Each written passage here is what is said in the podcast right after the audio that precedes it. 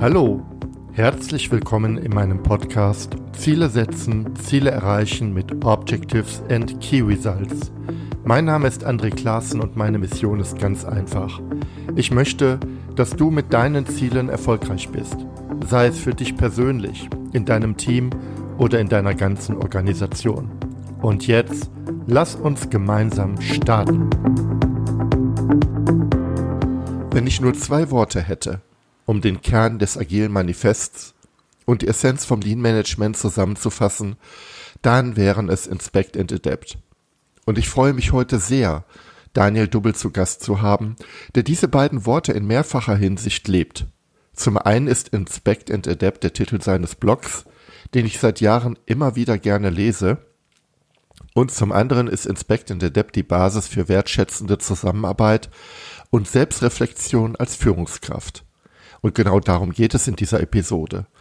Wie funktioniert gute Zusammenarbeit in einem IT-Konzern und welche Chancen und Risiken bestehen in der Nutzung von Zielsystemen und insbesondere von OKRs? Freue dich mit mir auf Daniel und jetzt wünsche ich dir ganz viel Spaß mit dieser Episode. Hallo Daniel, ganz herzlichen Dank dafür, dass wir uns heute über die Themen Agilität, Zielentwicklung und Organisationsentwicklung unterhalten können. Bevor wir in die Themen einsteigen, stell dich doch kurz einmal vor. Wer bist du? Was machst du? Und was treibt dich eigentlich an? Ja, vielen Dank, André. Äh, vielen Dank für die Möglichkeit. Wer bin ich? Was mache ich? Was treibt mich an? Ähm, ich bin ähm, ein neugieriger Mensch, der seit geraumer Zeit sich mit dem Thema Agilität und Organisationsentwicklung beschäftigt.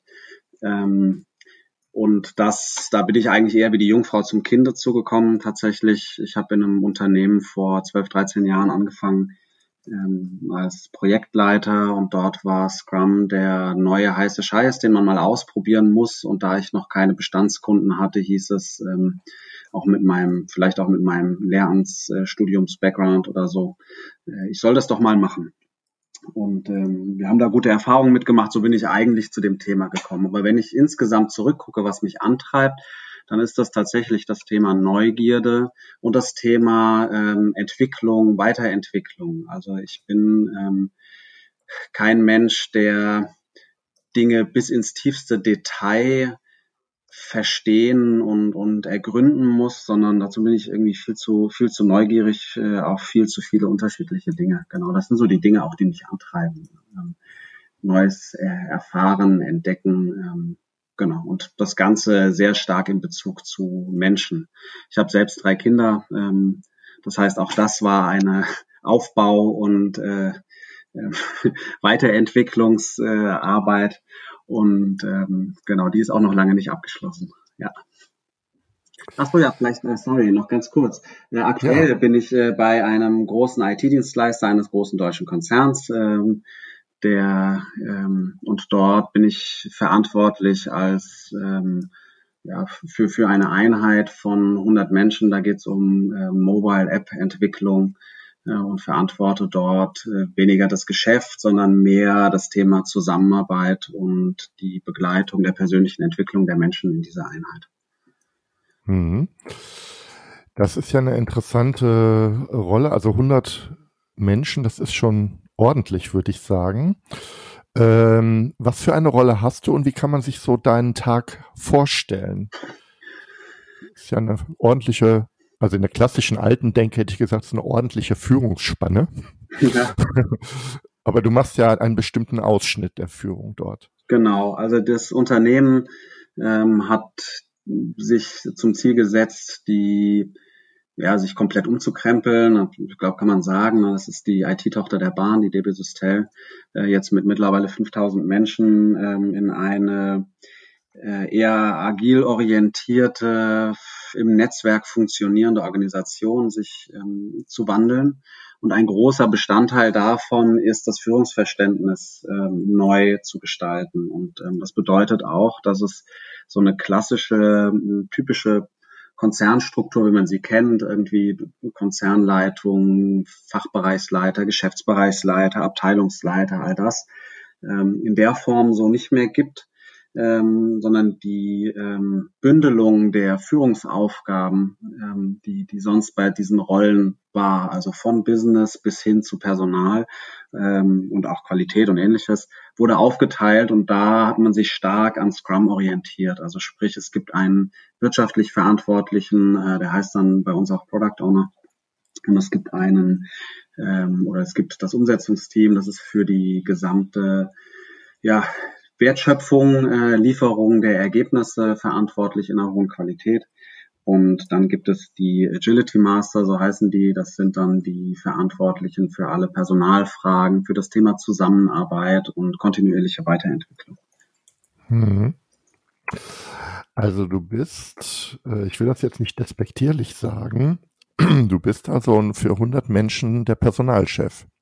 Äh, ja, so könnte man es nennen. Ähm, ich habe mal mit dem Product Owner, mit dem ich zusammen wir diese diese Einheit gestalten oder oder ähm, ja ein Stück weit auch verantworten, mal gesagt, er ist der Außenminister und ich bin der Innenminister. Ähm, also er, er kümmert sich eher um das Thema Stakeholder und und Geschäft und so weiter. Und ich äh, sorge dafür oder oder kümmere mich darum, dass es irgendwie, dass die Zusammenarbeit in der Einheit und auch mit unseren Kunden gut funktioniert, ähm, dass wir eine kontinuierliche Weiterentwicklung ermöglichen in den Rahmen, die wir haben oder an den Grenzen der Rahmen, die wir haben.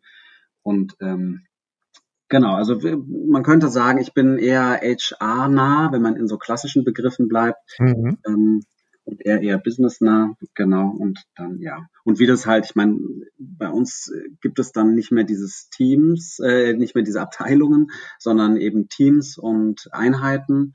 Und äh, ich bin natürlich nicht direkt personalverantwortlich für diese 100 Menschen, sondern äh, wir haben ein, ähm, eine Einheit, ein Umsetzungsteam, so heißt das.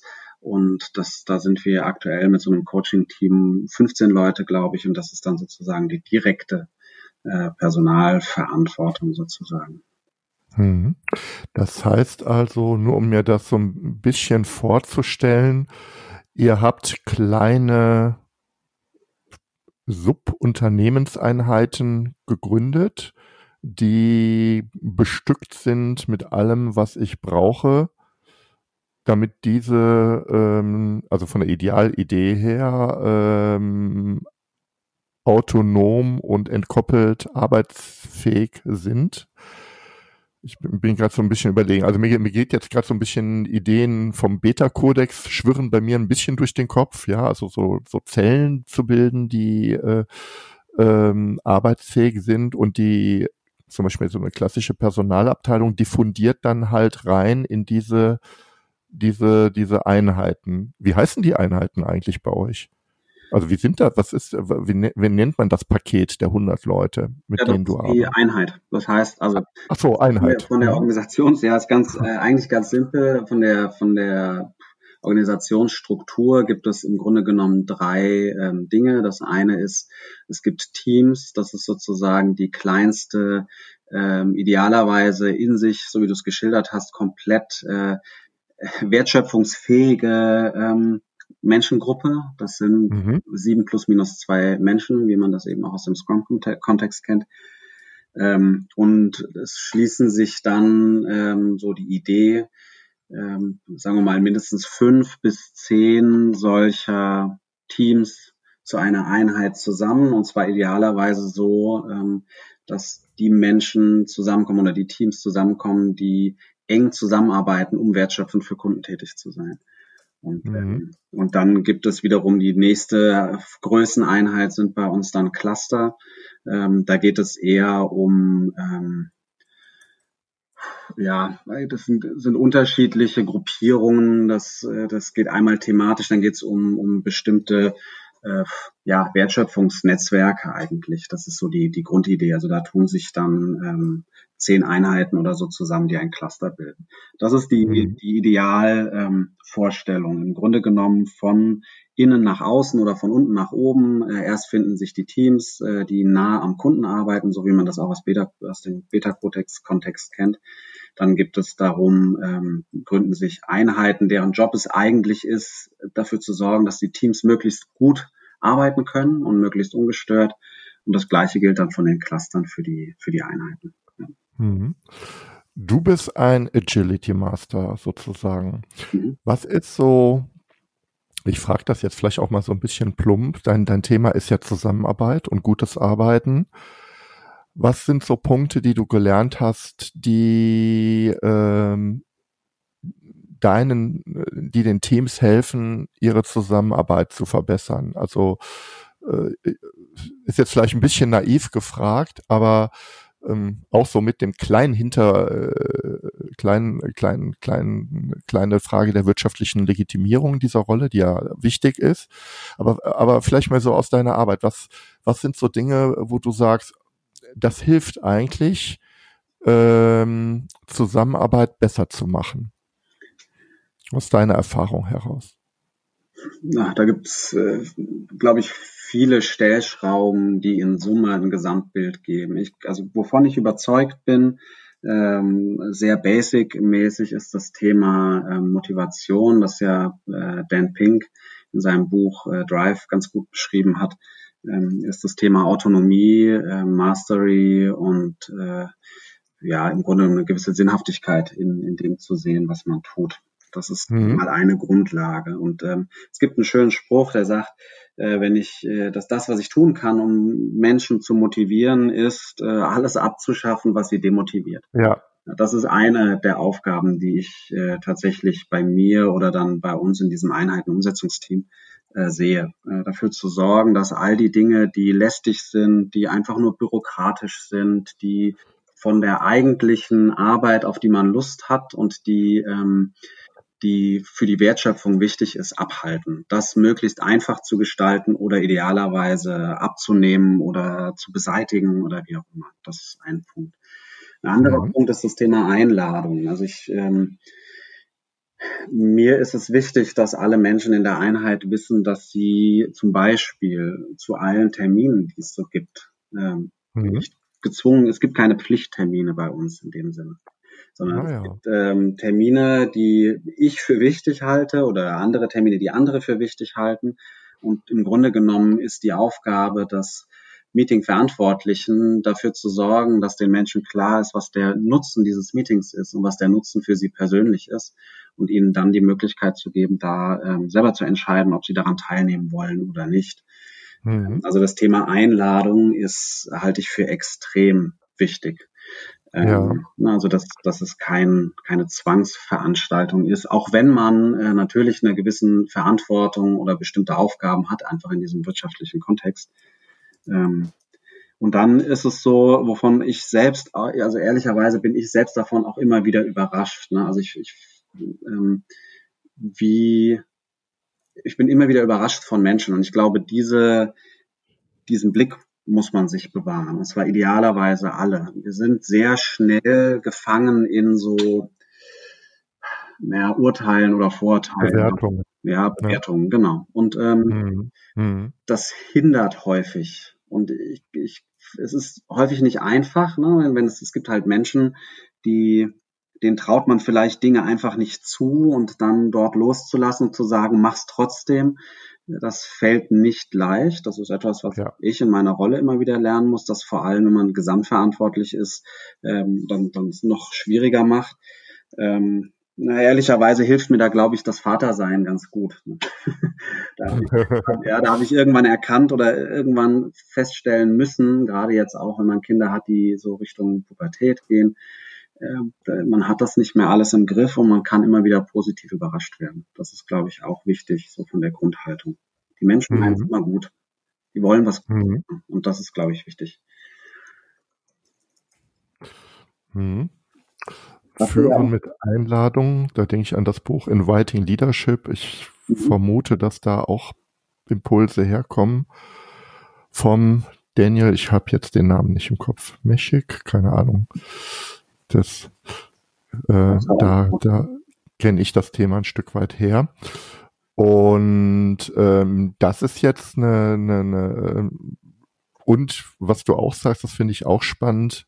Wie gehe ich mit Bewertungen um? Denn wir sind einfach als Menschen, oder ich kann es von mir sagen, bin einfach auch so gestrickt, dass ich fürchterlich schnell kategorisiere obwohl überhaupt keine validen Informationen dazu vorliegen. Und selbst wenn, ist ja überhaupt nicht gesagt, äh, äh dass, es äh, dass es kein Potenzial zur Weiterentwicklung und zur Entfaltung und auch zur Überraschung gibt.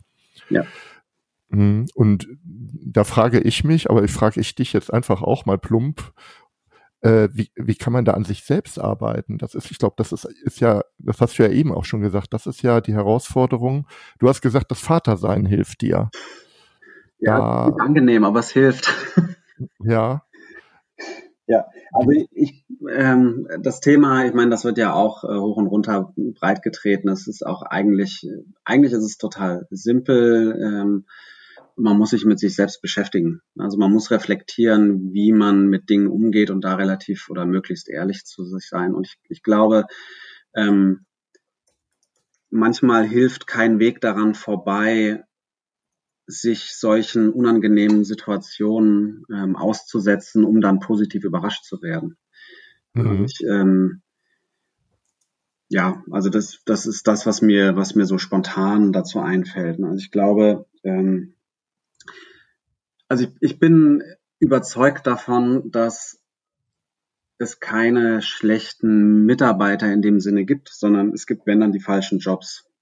Und wenn mhm. ich, äh, wenn, wenn man dieses ganze Prinzip von Einladung ernst meint und versucht, möglichst breitflächig ähm, zu leben, also auch zum Beispiel die Möglichkeit für Menschen, ähm, sich neu zu orientieren in der Einheit oder auch aus der Einheit raus. Auch das hatten wir schon, ne? dass wir mhm. tolle Menschen hatten, die ähm, für ihre eigene Entwicklung keinen Platz gesehen haben in der Einheit. Ne? Weil die wollten sich technologisch in eine bestimmte Richtung entwickeln, die wir nicht haben, zum Beispiel. Ähm, mhm.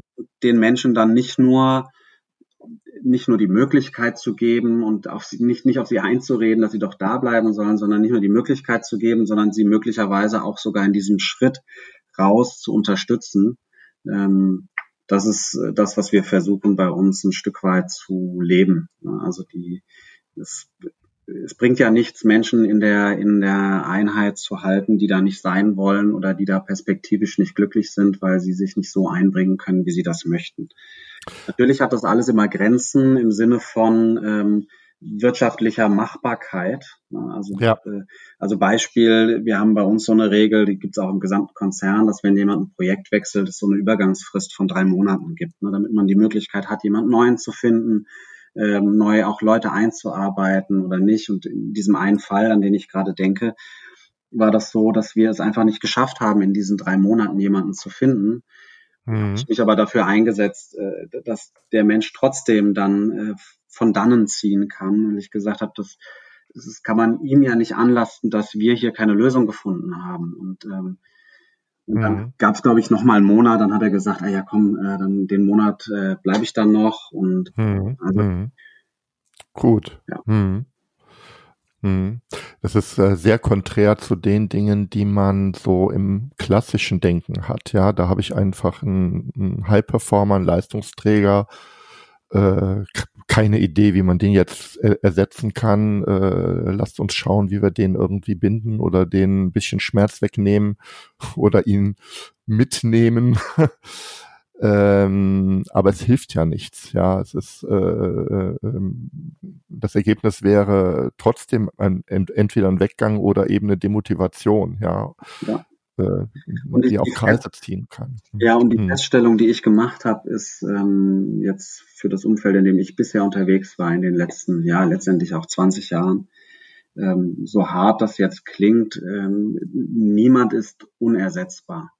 Ja. Und ähm, jeder Wechsel und äh, jeder Weggang birgt eine große Chance für andere. Also ich habe das auch erlebt, dass Menschen ähm, dann auch teilweise zum Beispiel das Unternehmen verlassen haben und dann eine, dann da ein, ein Leerraum entstanden ist, der gefüllt werden konnte und dann plötzlich ganz andere Menschen wieder aufgeblüht sind. Ja. Und, ähm, und das, ich will gar nicht, wie gesagt, das ist gar keine Kritik an der Person, die da gegangen ist. Sie hat einen super Job gemacht vorher und das war erstmal schmerzhaft. Ähm, aber, aber in Summe entsteht dann auch immer wieder etwas. Und ich glaube, mhm. ähm, deswegen sagte ich das direkt mit dem Thema Motivation. Ich glaube, den größten den größten wirtschaftlichen Wert für ein Unternehmen bringen Menschen, wenn sie, das ist ja auch quasi banal, ne? also wenn sie hochgradig motiviert sind und ähm, sich mit ihren Stärken einbringen können und ähm, genau und da einfach gute Leistungen bringen können. Ich glaube, was ja, ich, ich weiß erlebe, nicht, das so, ist das Common Sense, äh, dass du sagst, äh, den höchsten wirtschaftlichen Wert bringen motivierte Menschen? Ähm, ich sag mal so im klassischen Denken war es ja so, äh, gerade denke ich jetzt auch an einen IT-Dienstleister, ja, der sozusagen wenn ich jetzt mal klassische IT-Dienstleister sehe, dann ist das halt ein Cost-Center, äh, wo man halt versucht, sozusagen durch viele Prozesse und, und Regeln den IT-Betrieb möglichst effizient zu gestalten. Mhm. Da gibt es gar nicht so viel Raum vordergründig für Kreativität und Motivation, sondern es geht darum, dass möglichst reproduzierbare Prozesse gemacht werden. Und ähm, es ist auch glaube ich, auch in vielen Unternehmen noch eher verbreiteter Common Sense, dass äh, der, äh, die Kundenorientierung vor der Mitarbeiterorientierung steht. Ähm, was du beschreibst, ist ja ein Stück weit auch andersrum. Ja, ich glaube, ähm, ich habe dazu ja auch mal was äh, geschrieben an irgendwo, ich glaube äh, nur als äh, Absatz in irgendeinem Blogbeitrag.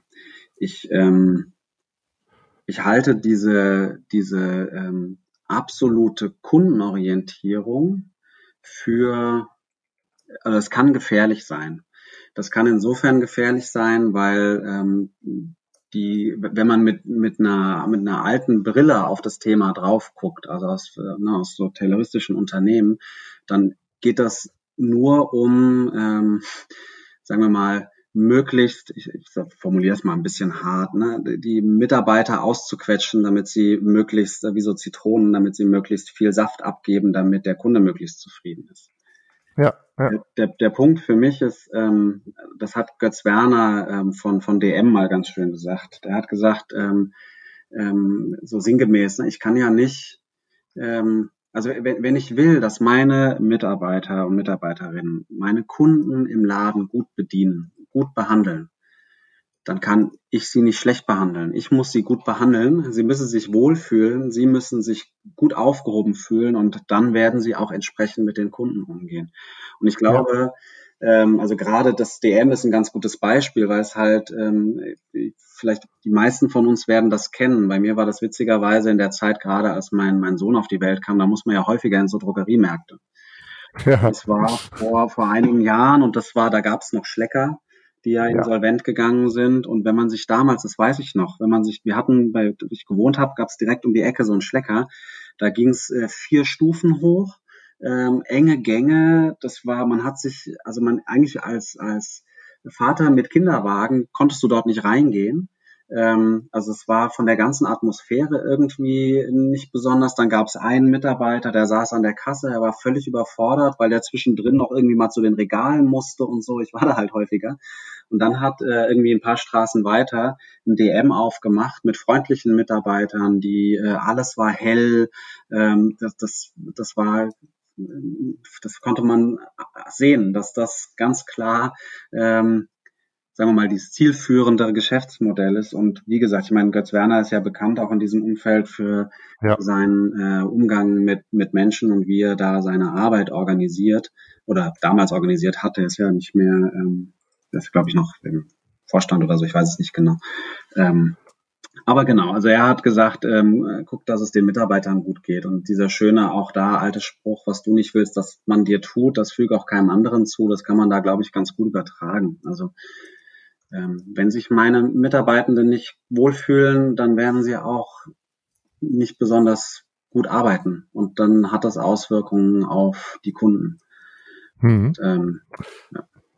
Ich lenke mal unser Gespräch ein Stück weiter. Ich gehe mal zwei Schritte weiter, vielleicht auch einen größeren Schritt.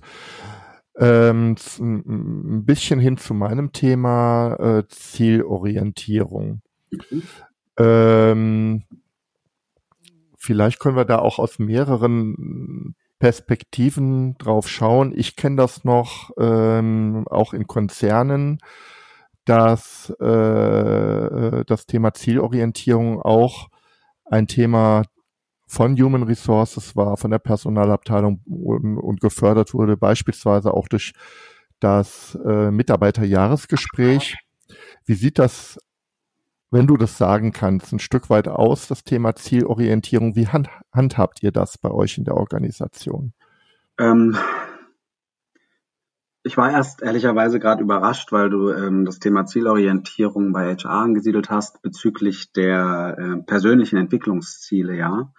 Mhm. Ähm, da muss man sagen, dass bei uns in der, im, im Unternehmen ähm, die Koppelung von Bonuszahlungen an ähm, persönliche individuelle Leistungsziele ähm, für einen Großteil der Belegschaft, äh, für ja, nahezu alle Mitarbeiter, ich kann es jetzt nicht in Prozent sagen, ich glaube, es gibt außertarifliche Mitarbeiter und Führungskräfte sind da ausgenommen, also die klassischen Führungskräfte. Äh, mhm. ähm, da ist diese, diese Kopplung aufgehoben worden. Das heißt, ah, ja. es gab ein, das ist schon etwas älter, ähm, gab es irgendwann die Entscheidung, ähm, dass es einen unternehmensabhängigen, ähm, eine unternehmensabhängige Gratifikation gibt, die aber nichts mit der individuellen Zielerreichung oder, oder so zu tun hat.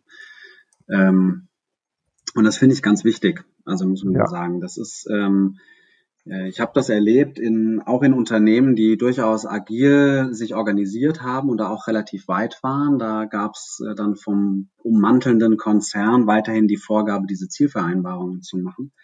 Mhm. Ähm, und das führte dazu, dass dass ähm, Teamziele nicht erreicht werden konnten, weil natürlich Menschen innerhalb des Teams äh, dann gerade zum Jahresende hin die persönlichen Ziele höher gewichtet haben und dann ja. ihre Energie haben reinlaufen lassen. Und dann war es eine Glücksfrage, ob das persönliche Ziel gerade zum Teamziel gepasst hat. Ähm, und das ist irgendwie nix. Also diese, das, ich glaube, dass es durchaus sinnvoll sein kann, äh, solche Gratifikationszahlungen zu haben, aber die würde ich völlig anders einsetzen. Also eher in Form von sowas wie ähm, bei Management 3.0 ist das Merit Money ähm, oder Teamziele oder irgendwie sowas in diese Richtung. Also all das, ähm, da sind wir wieder bei der Ausgangsfrage, all das, was es fördert, dass Menschen zusammenarbeiten und nicht auf ihren persönlichen Nutzen gucken, sondern sagen, hey, wenn wir gemeinsam als Ziel X erreichen, dann kriegen wir alle anteilig Bonus Y. Ähm, das kann schon was bringen, ähm, aber es sollte halt, also man muss damit sehr vorsichtig umgehen. Mhm. Mhm. ähm, was ich eben gesagt habe, ne, also weil das eine sind ja die individuellen Ziele und die sollten irgendwie passen zu zu den Teamzielen, ähm, das ist eigentlich, das wäre eine große Kunst. Und ich, ich ähm, also wenn, dann müsste man das aus meiner Sicht andersrum machen. Also man überlegt sich, was ist denn unser gemeinsames großes Ziel? Ähm, mhm. Was kann jeder ähm, dazu beitragen? Nur, mhm. ähm, was ich wichtig finde, und deswegen bin ich überhaupt kein Freund von, von einem Runterbrechen von Zielen auf auch, auch, auch auf Individualziele ist, ähm, dass wir mittlerweile im Großteil der Unternehmen, zumindest in denen ich jetzt unterwegs bin, so Kreativarbeiter, Wissensarbeiter, man ja gar nicht alleine Ziele erreichen kann. Das heißt, ich bin ja. immer abhängig von anderen und andere ja. abhängig von mir. Und ganz oft weiß ich nicht mal, welche Auswirkungen das jetzt gerade ganz konkret hat. Und das dann zu koppeln an individuelle Leistungen, das finde ich immer schwierig. Also. also muss ich sagen, auch jetzt fühle ich mich persönlich auch bestätigt. Also ich halte das Konzept tatsächlich auch für schwierig mittlerweile mit persönlichen Entwicklungszielen zu arbeiten. Ich suche dann noch auch nach ähm, anderen Lösungen, weil auf der anderen Seite ist es natürlich auch hilfreich, sich selbst als Mitarbeiter weiterentwickeln zu können. Aber ich bin mittlerweile sehr unsicher, ob Zielsysteme hier das ein gutes Instrument sind. Ich glaube auch, da muss ich mal gerade ganz kurz einhaken, weil ich dieses Thema, es äh, treibt mich auch gerade um und ich finde es total wichtig. Mein Eindruck ist von, das ist unterschiedlich stark ausgeprägt. Bei mir vielleicht sehr stark, bei anderen ein bisschen weniger stark. Aber mein Eindruck ist, dass sich kein Mitarbeitender gegen persönliche Weiterentwicklung wert. Ja. Es braucht kein Ziel, es braucht keinen Bonus, Richtig. nichts, sondern äh, es braucht, also ich finde umgekehrt, fände ich es viel spannender, ähm, zu sagen, das Geld, das wir in den Bonus stecken, stecken wir lieber in die Weiterentwicklung. Ja. Etwas, ähm, das, was ich erlebe in bisher in allen Organisationen, ist, dass das Geld, das man gerne aufwenden würde für Weiterentwicklung ähm, von Menschen, ähm, einfach nicht da ist. Ne, weil es in Bonuszahlungen oder was weiß ich wohin fließt oder weil es halt nicht eingepreist ist. Aber so eine Vorstellung, dass lebenslanges Lernen innerhalb einer Organisation halt auch Geld kostet und wenn es nur die Ausfallzeit ist, ähm, mhm. das hat sich in meiner Wahrnehmung in vielen Organisationen noch überhaupt nicht durchgesetzt. Und, äh, mhm. ja. Also ein beeindruckendes Beispiel dafür. Wir haben ja hier auch in, bei uns in der Region ein, ein, ein interessantes Vorzeigeunternehmen. Die Firma Zipgate ist, glaube ich, bekannt als Telekommunikationsdienstleister und die haben tatsächlich das Konzept, dass Weiterbildung ähm, immer gerne gemacht werden darf und sollte. Also die Unternehmenskultur ist, jeder ist ein, es ist eigentlich gewünscht, dass sich die Mitarbeiter weiterbilden. Äh, äh die Inhalte bestimmen die Mitarbeiter selbst, ja. aber sie machen es transparent. Es gibt tatsächlich so eine Wand, wo also bei jedem Mit Mitarbeiter steht, womit er sich gerade beschäftigt. Und ähm, es gibt auch Geld dafür, das glaube ich gar nicht in Form von Budgets festgelegt wird. Es gibt aber schon eine minimale Intervention, wenn also Dinge sehr äh, ausufern, ja, dass ich unbedingt eine Weiterbildung in London machen muss, wenn es dir auch vielleicht hier in der äh, äh, um die Ecke geht. Aber was ich spannend fand, war die sehr starke Transparenz äh, und Offenheit ähm, und ähm, ich sag jetzt mal auch äh, äh, mitarbeitergetriebene Formen der der der der Weiterbildung, die auch sehr sehr breit war, also gar nicht so immer und unbedingt sofort etwas mit den Arbeitsinhalten zu tun haben musste. Das fand ich ganz nett. Und auch die Form der Weitergabe der Wissensinhalte in Form eines regelmäßigen Barcamps, wo also dann das Gelernte auch dann interessierten anderen Menschen vorgestellt wurde, das fand ich auch ganz, ganz spannend als Konzept. Ja, also das hört sich total super an. Ähm, wir hatten letztens in so einem äh, virtuellen Barcamp äh, auch das Thema diskutiert, ähm, lebenslanges Lernen oder lernende Organisation, wer soll das denn bezahlen? Und da habe ich so die Frage aufgeworfen, mit was man denn so kalkulieren sollte, also wie viel Geld. Und das ist jetzt natürlich nur ein Daumenwert. Ähm, mhm. Da war äh, ein Teilnehmer in der, in der Runde, der sagte, bei sich im Unternehmen ist das so, dass sie das gar nicht festgelegt haben, sondern dass das, äh, die sind halt alle auch Teil äh, oder mitwirtschaftlich verantwortlich für, für einen bestimmten ähm, ja, als vereinfacht mal jetzt gesagt, als Team äh, mhm. verantwortlich für das Ergebnis. Und wenn das Ergebnis das hergibt, dann kann man das Geld auch wieder aufwenden für, für Weiterbildung. Ähm, ja. Ich jetzt mal so aus dem Bauch raus und da werden wahrscheinlich äh, viele Leute sagen, das ist doch utopisch. Äh, ja, ist es auch, aber ich glaube, ich, mein reines Bauchgefühl ist, dass man äh, pro Mensch in, einem, in einer Organisation im Jahr mal mindestens 5000 Euro für individuelle persönliche Weiterentwicklungsmaßnahmen vorsehen sollte, einplanen sollte und weitere 5000 für irgendwie zentrale Maßnahmen. Also wenn, mhm. wenn wir bei uns in der Einheit zum Beispiel sagen, wäre so ein Beispiel, wir wollen alle unsere Konfliktfähigkeit verbessern und wir machen jetzt zentral irgendwas für alle, an dem alle teilnehmen können mhm. so eine zentrale mhm. Maßnahme. Ne? Also wenn man, wenn man sozusagen aus der Organisation raus äh, den Bedarf sieht oder jetzt viel einfacher, ähm, jetzt bei uns in der Gesamtorganisation, wenn das Thema Security irgendwie wichtiger wird und es muss halt Security Awareness Schulungen oder so geben. Also dafür braucht man ja dann im Zweifel auch Geld. Also es gibt sozusagen den Weiterbildungs- ähm, oder den, den Bedarf, Wissen äh, zu vergrößern an bestimmten Punkten aus äh, unternehmerischer Sicht und es gibt den Bedarf der Menschen selbst, sich weiterzuentwickeln.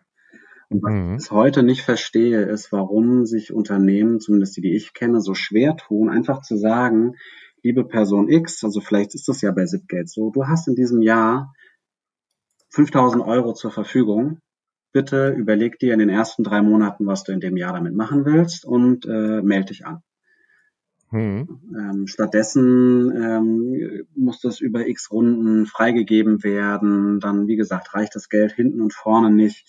Das ist mhm. ja denkbar schlecht und auch demotivierend. Das ist einer der Punkte zum Beispiel, was ich vorhin gesagt habe, was Menschen demotiviert. Was, dass ich erlebe ähm, ganz viel Demotivation, die entsteht, weil Menschen vorhaben, sich weiterzuentwickeln, weiterzukommen und dann äh, weder die Zeit noch das Geld dafür kriegen. Mhm. Das ist ein, eigentlich ein Paradoxon, ja, dass äh, Menschen doch ganz oft noch als Kostenfaktor gesehen werden, so als Ressource und nicht als äh, aktiver, also als, als Wert, der eigentlich äh, Potenziale erschließt und wo ich auch eigentlich äh, investieren muss. Und wenn ich jetzt so an jetzt auch so an Fertigung denke oder Konzepte aus der Fertigung, also Lean Management, da brauche ich ja eigentlich die ständige Verbesserung ähm, als Konzept. Und dazu gehört halt Lernen und Investition in die Menschen, um letztendlich dann auch die Wertschöpfung kontinuierlich nach vorne zu treiben. Das geht ja nicht, wenn ich da äh, kontinuierlich eben eine, Legitimierung über eine Weiterbildung äh, äh brauche. Ja. Ja, ich ja. glaube, dass das auch eine sehr altertümliche Vorstellung ist. Ähm, das ist äh, ein Thema, das mich auch gerade so ein bisschen beschäftigt ist, was so, so martialisch äh, War for Talents äh, genannt wird. Ähm, auch das ist, glaube ich, einfach eine, ähm, eine sehr altbackene Vorstellung. Ja. Die Vorstellung, ich muss die besten, best ausgebildetsten Menschen, die besten, größten Talente finden und die dann für viel Geld einstellen und dann habe ich das Supertalent äh, bei mir im Unternehmen und dann wird alles gut. Ja. Ähm, ja. Und was irgendwie vergessen wird, ist, dass, dass dieses mögliche Supertalent in dem Moment vielleicht das richtige Supertalent ist für den Fall, den ich gerade habe und für den ich suche. Ähm, aber dieser Fall, der erübrigt sich dann innerhalb der nächsten drei bis 18, was weiß ich was, Monate. Ähm, und dann ist das Supertalent, hat zwar immer noch ganz viel Fähigkeit, aber vielleicht gar nicht mehr die, die ich brauche. Und dann ja. muss auch dieses Supertalent neues Wissen aufbauen, neue Erfahrungen sammeln, neues Können, Könnerschaft äh, sich ähm, aneignen. Und dann ist das einfach ein sehr teures Talent, das ähm, aber ein, ein, Talent hat, das man gar nicht mehr braucht. Also ja. ähm, finde ich von der von der Grundhaltung und von der Grunddenkweise ähm, schräg. So wie, was ich mhm. ganz schön finde, was auch so in der, ja, jetzt beispielsweise bei Twitter manchmal kursiert an manchen Stellen. Wir brauchen oder auch in Beta-Codex-Kontexten, wir brauchen keine Helden. Wir brauchen keinen, keine ja. Superhelden, die irgendwie die Welt retten, sondern wir brauchen Menschen, die gut zusammenarbeiten und äh, entsprechend der Anforderungen ähm, und entsprechend ihrer Motivation ähm, gut arbeiten. Und das, ja. Äh, ja, genau. Und ich glaube, was, mhm. ähm, weil wir vorhin beim Thema Ziele waren, vielleicht um da auch nochmal hinzugehen. Also das eine sind ja die persönlichen Ziele, das andere sind dann auch Unternehmensziele. Mhm. Ähm, und ich, das finde ich auch ein, einen relevanten Faktor. Also auch ein Thema, das mich so ein bisschen äh, beschäftigt hat in den letzten Monaten, ist äh, die Frage, braucht ein Unternehmen große Ziele und und das Thema Sinn, ne? also Purpose. Mhm. Und ähm, ich glaube, dass man da trennen muss zwischen Unternehmen und den einzelnen Personen. Also wenn man jetzt in die Richtung New Work guckt, ähm, dann ist es schon sinnvoll, wenn Menschen für sich wissen, was für sie persönlich sinn, sinnhafte Arbeit ist. Mhm. Das, aber, das hat aber nicht gezwungenermaßen irgendwas mit einem Unternehmensziel oder einem Unternehmenszweck zu tun. Also es kann durchaus sein, dass irgendein Mensch sagt, äh, aktuell ähm, äh, habe ich, weiß ich nicht, äh, Schulden und ich brauche einfach nur einen Job, bei dem ich viel Geld verdiene. Dann kann das ja. durchaus äh, der Sinn sein für einen Menschen, ja. der überhaupt nichts mit dem Sinn eines Unternehmens zu tun hat. Also persönlich, das ist so meine Sicht, halte ich es für einen Mythos, dass Unternehmensziele äh, so sinnstiftend sind, dass Mitarbeiter sagen, oh, super, äh, genau deswegen stehe ich jeden Tag mit hoher Begeisterung auf. Das kann es geben, das gibt es auch situativ. Also ich mutmaße mal oder habe es ja auch äh, mitbekommen, wir haben ja jetzt aktuell die Corona-Warn-App äh, so als sehr bekanntes IT-Projekt in den Medien. Und die Entwickler haben ja bei dem Tim Pritloff, alter Podcaster, mal berichtet. Und natürlich waren die total intrinsisch motiviert, an so einem schönen und auch positiven Projekt mitzuarbeiten. Aber ich glaube nicht, dass ähm, die Unternehmensziele ähm, sehr, einen sehr, sehr großen Einfluss auf die intrinsische Motivation haben. Müssen auch, glaube ich. Und persönlich sehe ich auch Ziele etwas pragmatischer. Also so ähnlich vielleicht auch wie ich User Stories im Agilen etwas pragmatischer sind. Worum geht's denn eigentlich? Es geht darum, das ist meine Sicht, ähm, die Herausforderungen, ähm, vor der eine Organisation steht, einfach zu bewerten und zu sagen, okay, äh, welche Probleme müssen wir eigentlich in der nächsten Zeit lösen, damit wir einfach vorwärts kommen mit unserer vielleicht auch mit unserem langfristigen Ziel, mit unserer Vision. Was sind die, was sind die, äh, die wichtigsten Themen, auf die wir uns jetzt fokussieren und was sind Themen, die lassen wir jetzt erstmal liegen? Und ich glaube, dass so etwas schon für, Klar, für Klarheit schafft und auch hilfreich ist. Ich bin aber sehr unsicher, inwieweit derartige Ziele einzahlen auf die intrinsische Motivation aller Mitarbeiter. Das weiß ich nicht. Ja, also das sehe ich auch oder sehe ich auch eher ähm, kritisch. Also wie gesagt, im Idealfall passt das persönliche, individuelle Ziel und die eigenen Vorstellungen passen zu dem äh, Ziel des Unternehmens. Das ist der Idealfall. Mhm aber das ist kein nichts, was man so erzeugen kann. Ähm, ich glaube auch, ich, ich glaube, dass Unternehmen, deren Ausrichtung und Ziel eine Motivation für Menschen sein kann, in diesem Unternehmen zu arbeiten, also dort anzufangen, ne, also sich für ein Unternehmen zu interessieren. Ne, also jetzt mal der, der ja. vielleicht typische Fall, gerade auch wieder bei, bei Twitter mit einem Twitter-User, der sagte, naja, was ich jetzt so festgestellt habe, für mich kommt das Arbeiten in einem Unter in einer ähm, in einem Rüstungskonzern oder in der Tabakindustrie nicht in Frage. Mhm. So, ne? Also es ist dann auch eher demotivierend. Und, und sicherlich ist ein Arbeitgeber wie jetzt potenziell beispielsweise die Bahn im Zuge der ganzen äh, Klimasituation ähm, als Arbeitgeber grundsätzlich ähm, wahrscheinlich erstmal für viele ähm, ja, äh, attraktiv. Ja. Ne, mit allem, was man so der Bahn nachsagt, mit äh, was sie dann wieder nicht mehr so attraktiv macht. Aber oder nehmen wir Google oder Apple, ne, das sind dann große Namen. Ich weiß noch, als ich in einer Agentur gearbeitet habe, wie cool ich das fand damals als Projektleiter. Projekte, da ging es um, um Web-Auftritte, äh, ähm, mhm. Web-Auftritte zu verantworten als Projektleiter, die dann später über Werbespots im Fernsehen äh, angepriesen wurden und so. Natürlich ist mhm. das Thema das, das hat mich dann schon auch ein Stück weit angetrieben. Wir haben aber auch ganz viele Techniker damals gehabt, denen war das völlig wurscht. Die wollten einfach super äh, technischen Code schreiben. Ne? Also das, mhm. äh, das ist eben unterschiedlich. Aber ich glaube, ähm, ich glaube auf jeden Fall nicht, dass es dauerhaft motiviert, weil wenn man dann in dem Unternehmen ist, ähm, ruft man sich zwar vielleicht manchmal vor Augen, wofür macht man das eigentlich im Großen und Ganzen.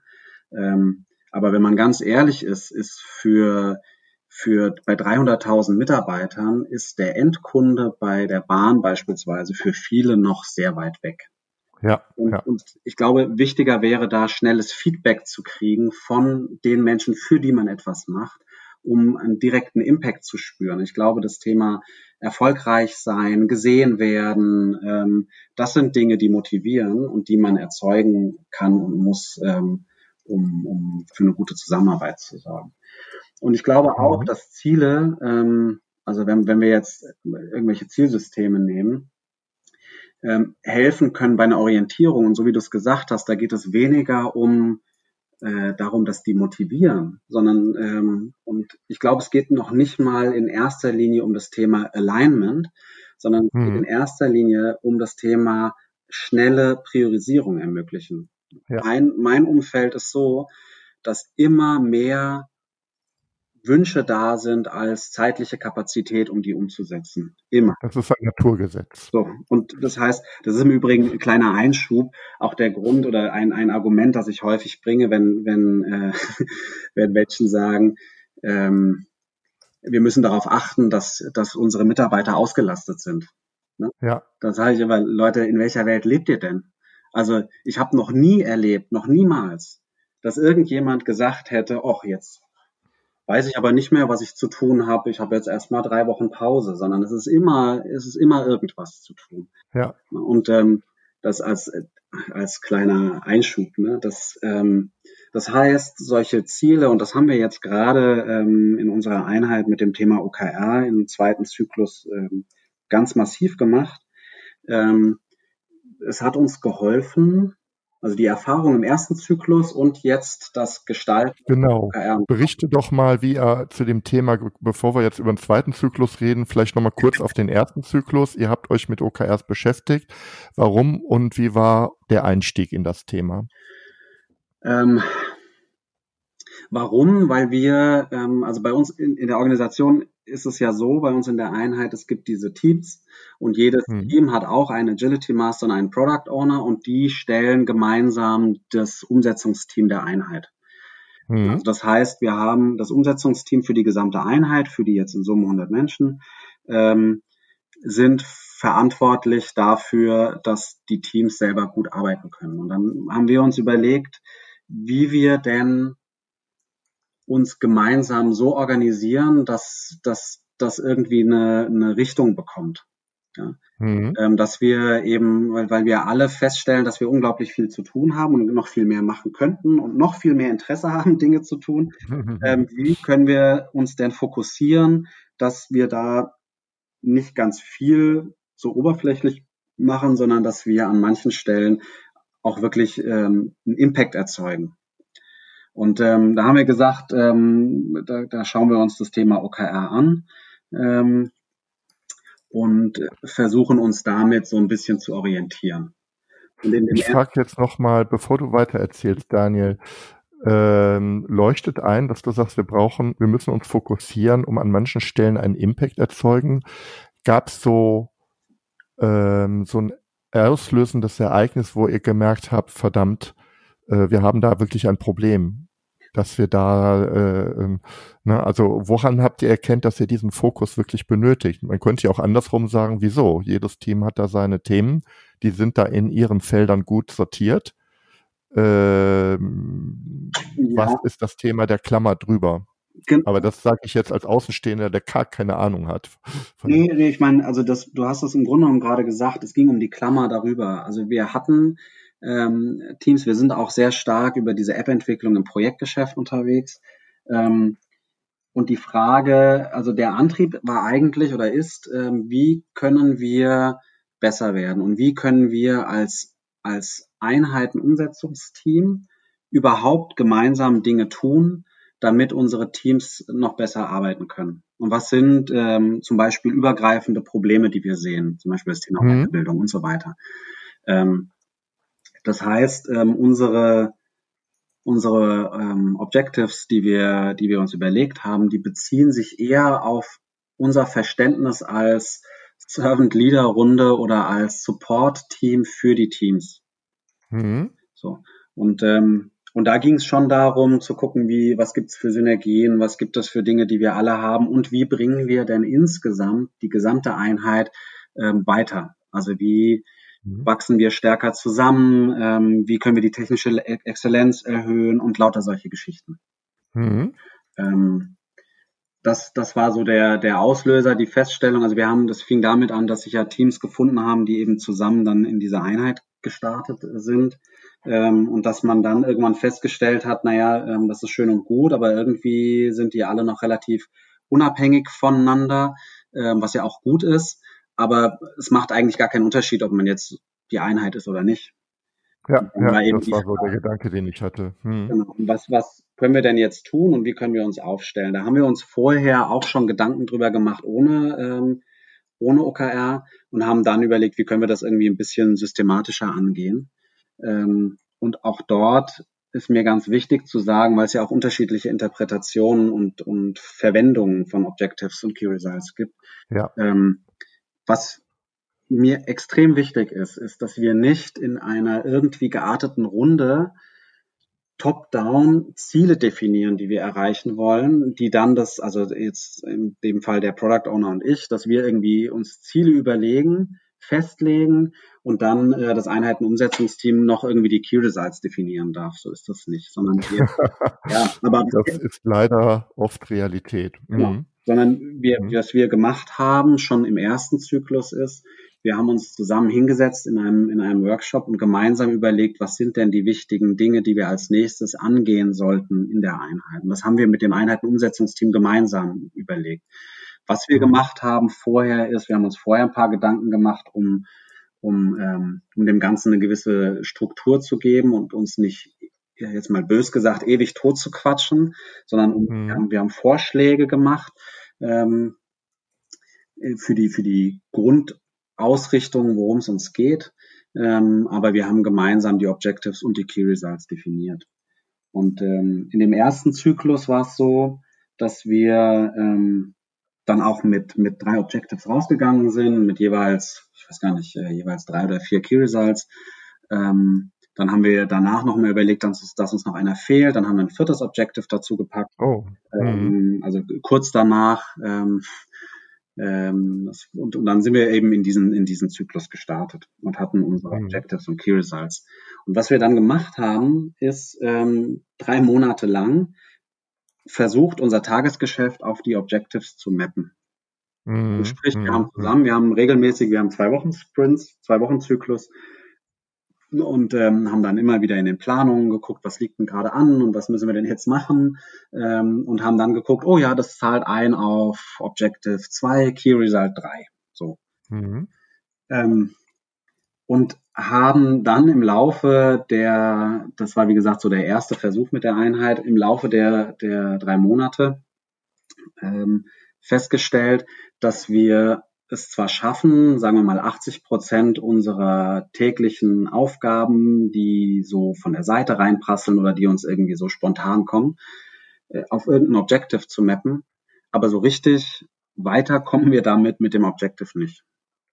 Mhm. Also das heißt, wir haben zwar irgendwie Dinge getan, die irgendwie darauf einzahlen, ähm, und dann haben wir uns am Ende, wie man das ja so macht, haben wir jetzt beim, beim Wechsel äh, ins nächste Quartal haben wir uns angeguckt, wie zufrieden sind wir denn mit den Ergebnissen, haben da mal so ein Daumenvoting gemacht und äh, festgestellt, dass wir ja in allen Objectives irgendwie was gemacht haben, aber ähm, wir machen das dann mit so Prozent, ne, also 20, 40, 60, 80, 100 Prozent erreicht ähm, und wir schwankten dann, in einem waren wir bei 60 Prozent und bei den anderen zwischen 20 und 40. Mhm. So. Und da haben wir dann gesagt, das ist irgendwie blöd. Also das haben wir eigentlich in den, in, in, zum Ende des letzten Quartals schon festgestellt. Ähm, mhm. Das wollen wir diesmal anders machen und das wird jetzt spannend, wie gut das funktioniert. Wir haben jetzt nur noch ein Objective, weil wir gesagt mhm. haben, es wird konzernseitig und wie auch immer, es wird immer noch tägliche, täglich reinprasselnde oder neue Anforderungen ja. geben, um die wir uns kümmern müssen. Ähm, und das Einheitenumsetzungsteam, jetzt mal abgesehen vom Product Owner und mir, arbeitet ja nicht Vollzeit in diesem Team, sondern die haben ja alle noch ihre Aufgaben als Product Owner und Agility Master in ihren Teams. Mhm. Das heißt, das ist sowieso nur, also das war so 20, 30 Prozent der Zeit, die dafür aufgewendet werden kann. Also haben wir gesagt, wir machen nur ein Objective mhm. und ähm, vier Key Results und haben das jetzt ein bisschen frühzeitiger ähm, gemeinsam besprochen ähm, das war insofern interessant, weil mein persönlicher Wunsch ein völlig anderes Objective gewesen wäre. Aber wir haben das gemeinsam äh, festgestellt, dass jetzt auch die, die Erfahrungen in, der, in den letzten drei Monaten und auch die wirtschaftliche Situation durch Corona ja. ähm, dazu geführt hat, dass wir einfach einen anderen Schwerpunkt legen müssen. Und schon dieses mhm. Gespräch war wertvoll. Und dann haben wir ähm, uns überlegt, was sind die Key Results und in einem Key Result habe ich dann sozusagen mein Objective tatsächlich ein Stück weit wiedergefunden. Das ähm, hat dann gepasst. Das war auch nicht reingemurkst, sondern es passt wirklich.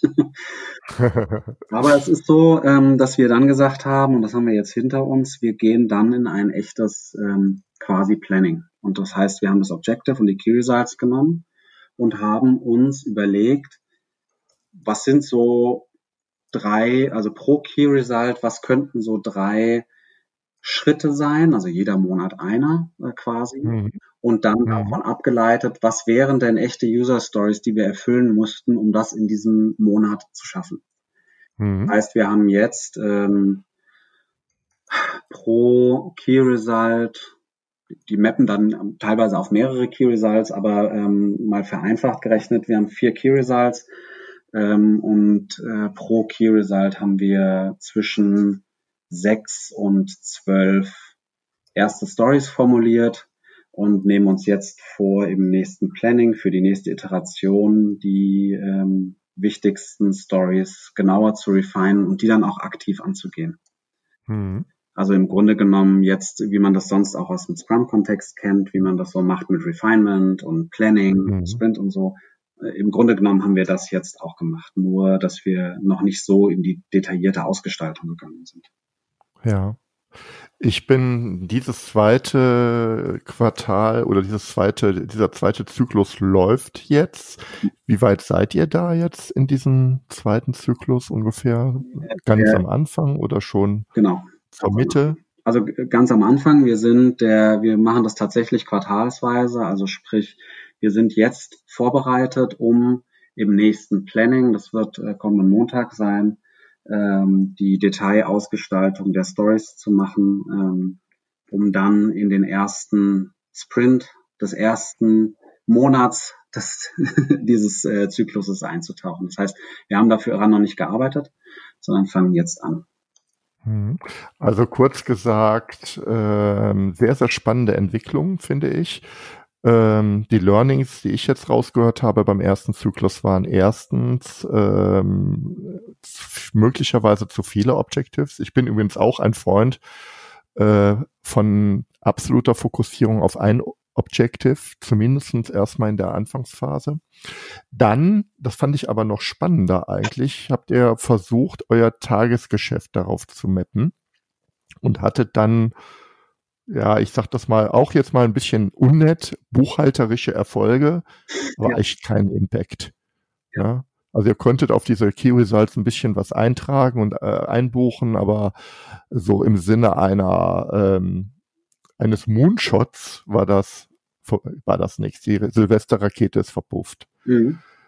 Und äh, was ihr jetzt auch macht, das finde ich auch sehr spannend, ist, beschäftigt euch mit einer ganz anderen Qualität, mit der Umsetzungsebene. Also was müssen wir tun, um diese Key Results zu heben? Was sind gute Aktivitäten? Und da nutzt ihr eure Erfahrungen aus dem Scrum-Prozess, so höre ich das raus, mhm. oder der, der Art, wie ihr Scrum betreibt, und sagt, eigentlich können wir darüber das formulieren in Form von User Stories. Ja. ja?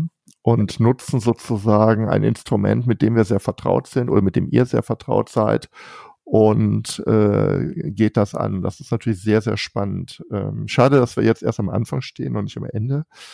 Ähm, auch hier wird es, glaube ich, ordentliche Lernerfahrungen geben. Aber das ist die Art der OKR-Umsetzung, die ich auch tatsächlich für sehr, sehr hilfreich halte. Fokussierung, Limitierung auf ein Objective und Schwerpunkt der Ideen, okay, wie kriegen wir das hin? Und das Format der User Stories, finde ich, passt hier gut. Ja. Hm. Naja, und ähm, um dann wieder den. Habe ich euch jetzt gelobt. Ja, also, vielen Dank. Ja, können wir jetzt auch her. über das Thema Loben können wir jetzt auch noch mal sprechen.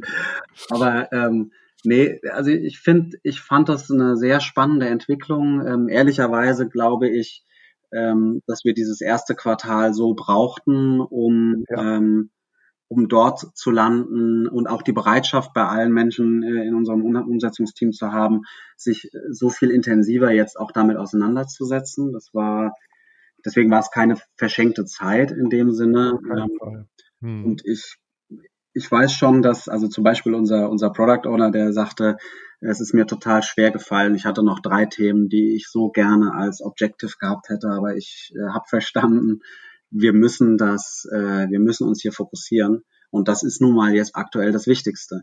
Und ich habe ja. mit einem, also ein Thema, das zum Beispiel rausgefallen ist, äh, als Schwerpunktthema ist technische Exzellenz. Und da habe ich mit unserem ähm, ja, Head Coach, sage ich mal, vereinfacht gesagt, ähm, zu dem Thema technische Exzellenz ähm, mich ausgetauscht. Der war auch in dieser ähm, OKR-Runde dabei, der da entsprechend enttäuscht war und ich ihm gesagt habe, du, ähm, das heißt ja nicht, dass wir an diesen Themen nicht arbeiten. Und ja. ähm, die spannende Frage ist doch, ähm, wie zahlt, zahlen die Dinge, die dir ein Herzensanliegen sind, auf unser Objective ein? Darum geht es doch am Ende. Und ja. ähm, das hat er dann ganz gut äh, nachvollziehen können. Und insofern äh, schauen wir jetzt, wie wir auch das Thema technische Exzellenz, ähm, wie das auf unsere, auf unser Objective einzahlen kann. Und ähm, so wie du es gesagt hast, ähm, wir haben jetzt nur ein Objective. Das heißt, wenn wir nebenbei feststellen, uns fliegt hier was um die Ohren äh, auf technischer Ebene und da müssen wir jetzt was tun, ja, dann tun wir da was. Also, ja, ja. Ähm, es ist äh, genauso, wie du sagst. Also technische Exzellenz ist ja nicht etwas, was ich dann einfach stoppe, sondern was ich weiter betreibe. Aber der Schwerpunkt des Changes liegt halt jetzt erstmal für den Zyklus auf ein anderes Thema. Und ähm, genau das, was du sagst, hilft in der Umsetzung. Wie kann also dein Thema, das du hast, auf dieses auf diesen, auf diesen, diese deutliche Veränderung oder Verbesserung, die wir jetzt anstreben, mit einzahlen. Ja. Also es ist schon, schon, schon ganz wichtig. Genau, und was hm. mir auch wichtig ist, dazu noch zu sagen, ist, dass ähm, wir die, das Thema sehr transparent machen. Also wir haben, wir haben monatliche Runden mit der gesamten Einheit. Äh, da wird die nächste jetzt am Freitag sein. Da werden wir die vorstellen. Ähm, also das ist ähm, ist nichts, was in einem Closed äh, Leadership Circle irgendwo ähm, stattfindet, sondern uns ist da, also die, die, wir haben ein transparentes Board und so, also das ähm, ist zumindest wäre für alle einsehbar. Ne? Und äh, mir ist mhm. auch wichtig, dass jeder weiß, worauf wir gerade einzahlen oder abzielen.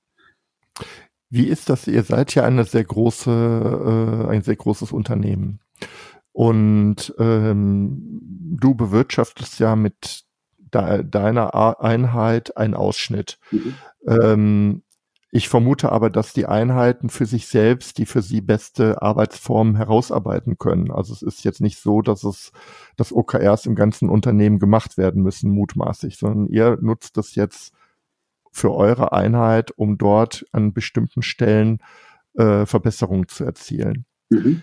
Gibt es denn andere Einheiten, die sich auch schon mit OKRs beschäftigt haben und äh, äh, Erfahrungen? Ja, absolut. Also ähm, es ist tatsächlich so, dass das bei uns ähm, ähm, naja, als, als strategisches Zielsystem empfohlen wird.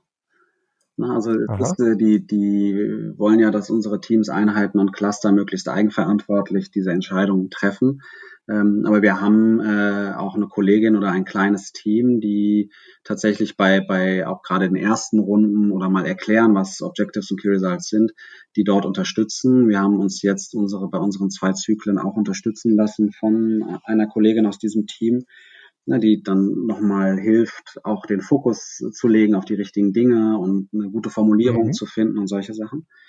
Und mhm. ähm, Tatsächlich ist es so, ähm, vielleicht auch eine ganz witzige Geschichte, dass mhm. äh, zu, zum Lernprozess mit äh, OKR, dass unsere Geschäftsführung ähm, jetzt auch in einen regelmäßigen Takt geht, unter einen regelmäßigen Unternehmenstakt und vor, ich weiß gar nicht, ich glaube vor einem Jahr oder so, das erste Mal auch sich überlegt hat, ähm, mal die eigenen Ziele in Form von OKR abzubilden. Mhm. Also sprich, ähm, es muss keiner nehmen, aber wenn man sich damit beschäftigt, wie man, ähm, wie man sich mit solchen Zielen beschäftigt, dann ist das eine aktuell eine Empfehlung. Ähm, und die Geschichte mhm. habe ich aber auch nur erzählt bekommen von der Kollegin. Ähm, die Geschichte in der Geschäftsführung war so, dass, dass sich die Kolleginnen und Kollegen ähm, halt diese Objectives überlegt haben, definiert hatten ähm, und dann ähm, quasi in, im nächsten Meeting nebenher noch Ziele definiert haben. Mhm. weil sie, äh, weil sie mhm. halt noch das klassische Arbeiten auch von jahrelanger Erfahrung halt gewohnt waren und dieses Mapping ja. irgendwie noch nicht so oder sich damit nicht wohlgefühlt haben und dass auch dort ein Lernschritt oder Lernprozess ist, äh, den ich total positiv finde und ähm, ja. wie mit allen. Das ist auch ähm, nicht so einfach, weil es da tatsächlich im Detail einen sehr, sehr eklatanten Unterschied zu klassischen Zielsystemen gibt. Mhm. Und ähm, auch erstmal Irritation hervorruft. Äh, wie kann das denn sein? Wir haben zehn Baustellen, die wir jetzt hier haben. Äh, sind die alle, müssen wir jetzt äh, uns auf eine ein, äh, einigen? Das ist ja nicht die Idee von OKRs.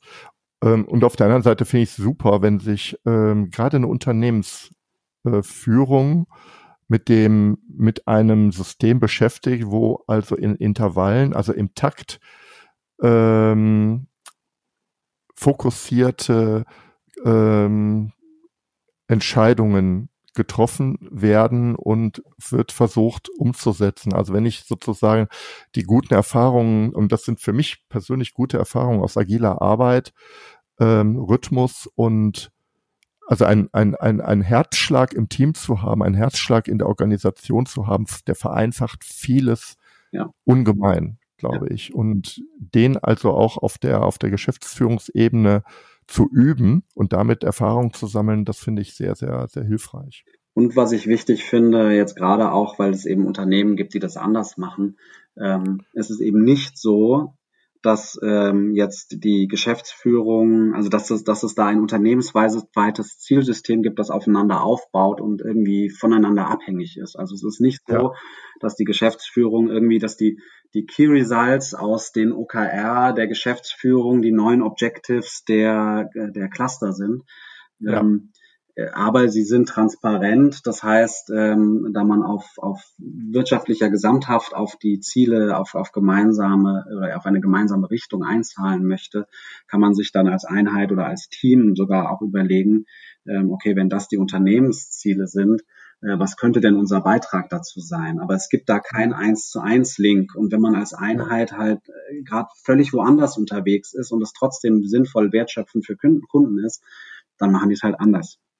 Und ja, ähm, ja. finde ich, find ich. Das ist auch ein sehr kontrovers umschrittener Punkt. Also OKRs sind ja kein normiertes Framework, sondern sind ja eigentlich eine Open Source Idee, die unterschiedlich gelebt werden kann.